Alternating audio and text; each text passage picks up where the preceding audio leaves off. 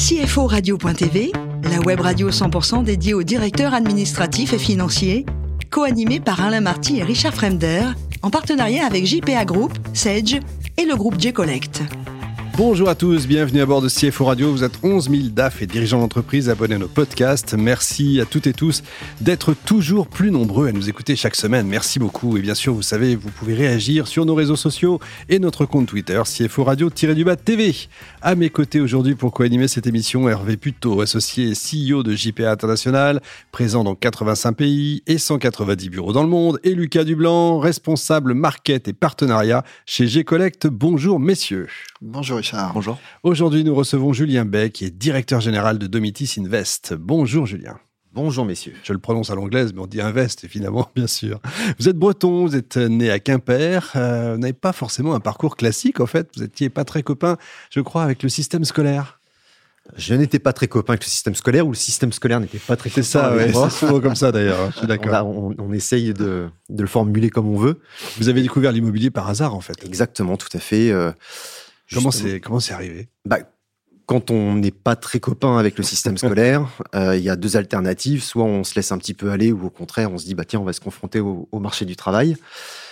Et euh, c'est vrai que j'ai eu l'occasion de, euh, de rencontrer des personnes dans le domaine de l'immobilier.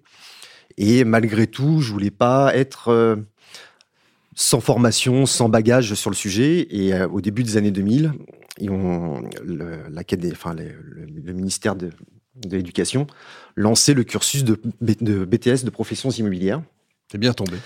Donc euh, je me suis dit, tiens, il y a peut-être quelque chose à aller creuser par là. Et euh, ce BTS de professions immobilières était proposé directement en alternance.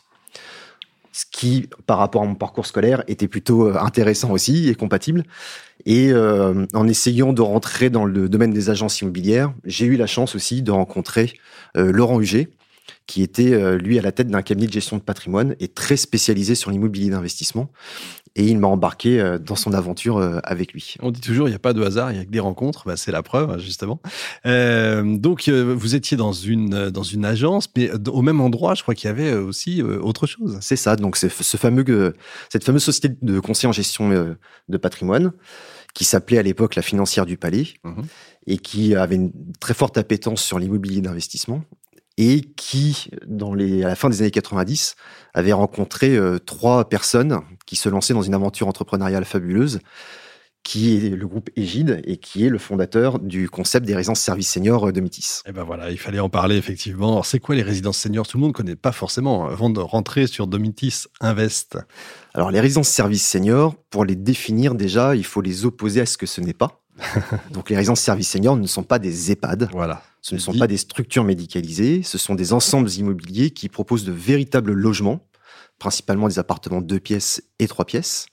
Et au sein de cet ensemble immobilier, vous allez retrouver souvent au rez-de-chaussée plusieurs centaines de mètres carrés d'espace de service pour justement apporter un accompagnement spécifique pour le bien vieillir des résidents qui ne sont donc pas des seniors dépendants, mais des personnes au contraire qui cherchent à continuer à rester autonomes le plus longtemps possible. Ça, c'est dit. Et donc, Domitis Invest, qu'est-ce que c'est?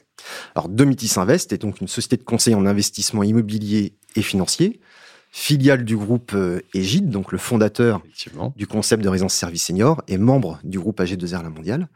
Et donc, notre mission au sein de Domitis Invest est à la fois d'accompagner le développement du groupe Égide en commercialisant les produits et aussi et surtout bah, de répondre aux objectifs des épargnants à travers nos solutions d'investissement. Combien de salariés aujourd'hui? Alors au sein de Domitis Invest, on est une petite équipe de 70 personnes à peu près. Mmh. Et à l'échelle du groupe Égide, on doit être aujourd'hui aux alentours de 4200 ou 4200 collaborateurs. Petite équipe aussi. Chiffre d'affaires pour Domitis Invest? Alors pour Domitis Invest, en fin 2022, on a tutoyé les 30 millions d'euros de, de chiffre d'affaires. Mais encore une fois, à l'échelle du groupe, euh, on est plutôt près des 500 millions d'euros euh, de, de, chiffre d'affaires. Mais c'est bien, ça va grandir. Hervé. Bien. Euh, effectivement, alors vous êtes sur un marché euh, porteur. Porteur. Merci Richard. en effet. Euh, effectivement, avec toutes les toutes les considérations qu'on qu peut avoir là-dessus. Vos vos investisseurs finalement sur les sujets que vous venez d'évoquer sont des investisseurs qui se limitent à être investisseurs pour tirer un rendement euh, pendant un temps euh, donné et éventuellement une plus-value euh, pour sortir, ou ce sont des gens qui peuvent se dire je j'investis pour pouvoir bénéficier finalement de la solution qui me rendra autonome le plus longtemps possible à terme. Alors, à la base, euh, l'approche est vraiment concentrée sur des objectifs patrimoniaux. Mmh. Et on va pas se mentir, autour de la préparation ou de la perception de revenus complémentaires pour la retraite. Maintenant, derrière chaque euh, investisseur, il y a soit des proches qui avancent en âge, mhm. ou la projection de soi-même avancer en âge. Et donc, il y a aussi l'idée de se dire, on met un pied dans un écosystème qui nous permettra peut-être de bénéficier aussi d'un logement au sein de ces résidences, avec une particularité. Le groupe Égide a développé 210 résidences de Domitis en France, dont 9 enfin 210 en total, excusez-moi, dont 9 à l'international. Et l'investisseur qui rentre dans l'écosystème de Nitis peut éventuellement aller habiter dans la résidence dans laquelle il investit, mais il peut aussi bénéficier d'un accès mmh. à l'ensemble du réseau en France comme euh, en Europe et à l'international. Ah, c'est bien, vous avez une espèce de carte de fidélité qui vous donne. C'est ça, oui, ce qu'on appelle chez nous le, le, club investisseur ambassadeur. C'est intelligent. Qui permet en effet aux investisseurs de proposer à leurs proches ou à eux-mêmes bah, d'avoir un droit d'occupation prioritaire sur les résidences. C'est très bien, c'est intelligent. La, la, question qui vient euh, toujours, euh, alors effectivement, et vous avez raison de le rappeler, vous n'êtes pas du tout dans la problématique de la dépendance avec la notion de médicalisé, etc.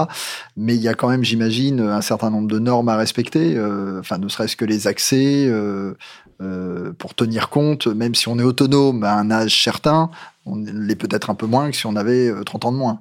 C'est, et, cette gestion d'évolution de la norme dans, dans, l'investissement, c'est, un facteur de risque finalement, parce que faut le prendre en compte. Alors, déjà, quand j'ai parlé de la différence entre les résidences seniors et les EHPAD, ce n'était pas pour les opposer, mm-hmm.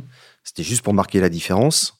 En fait, les deux solutions sont très complémentaires par rapport au parcours résidentiel de la personne âgée. Après, en effet, il y a la question de, la norme, alors qui est à double titre, puisqu'il y a la norme du logement, notamment en termes de réglementation thermique et désormais en termes de réglementation environnementale. Mmh. Mais comme je l'évoquais, les résidences services seniors sont composées d'un ensemble d'espaces de, services qui, eux, sont dits recevoir du public. Et donc, automatiquement, sont confrontés à tout un tas de, de normes et de certifications et en effet, le, le, fait de, que ces résidences soient gérées par un exploitant professionnel comme Domitis permet de libérer l'investisseur de toutes ces contraintes d'adaptation, de, rénovation ou de mise aux normes, puisque c'est directement le gestionnaire exploitant qui assume tout pour le compte de l'investisseur.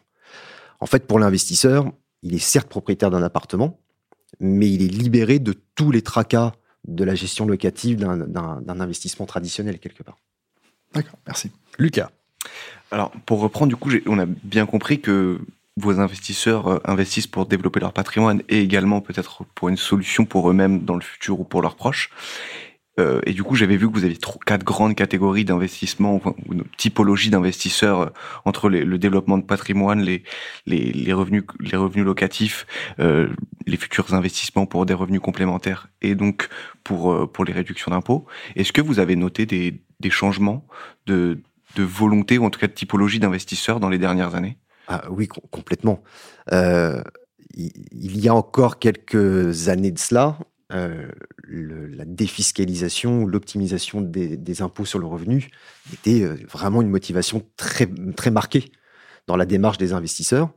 Je ne dis pas qu'elle n'existe plus aujourd'hui, mais on, on voit qu'il y a une vraie logique aujourd'hui de s'inscrire dans un investissement qui est lisible, qui est stable, justement autour de cette logique de création de revenus euh, complémentaires. Donc euh, c'est vrai que il y, a, beaucoup de choses qui évoluent autour de tout ça, d'autant plus que l'investissement en résidence service senior se fait dans le cadre du, du, régime fiscal très avantageux de la location meublée, qui pour le coup est un espèce de principe de défiscalisation à l'envers, c'est-à-dire qu'on ne réduit pas ses impôts sur le revenu, mais on va se générer des revenus complémentaires, peu ou pas imposables, entre 15 et 25 ans, selon le montage financier qu'on va faire, euh, qu'on va faire au départ. Donc c'est vrai qu'entre ce qu'on peut gagner court terme et se projeter sur ce qu'on peut gagner pendant longtemps, il y a une évolution au niveau aujourd'hui des attentes des investisseurs.